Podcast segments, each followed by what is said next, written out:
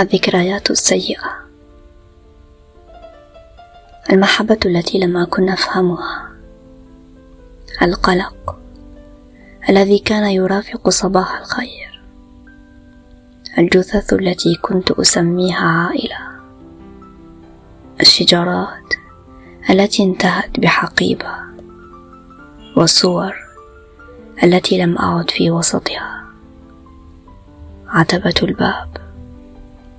الأصدقاء الذين بصعوبة أتذكر أسماءهم.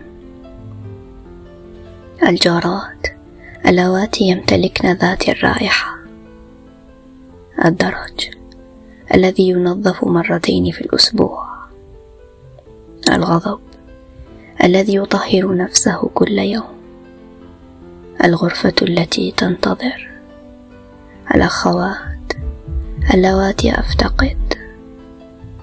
الرغبات الغامضة والحقيرة معا والتي أعرف أنها ستنقضي الآن كما الأيام التي مضت التي تشبه قبلها التي أستطيع توقعها التي تحدث دون أي دهشة والتي تذهب فقط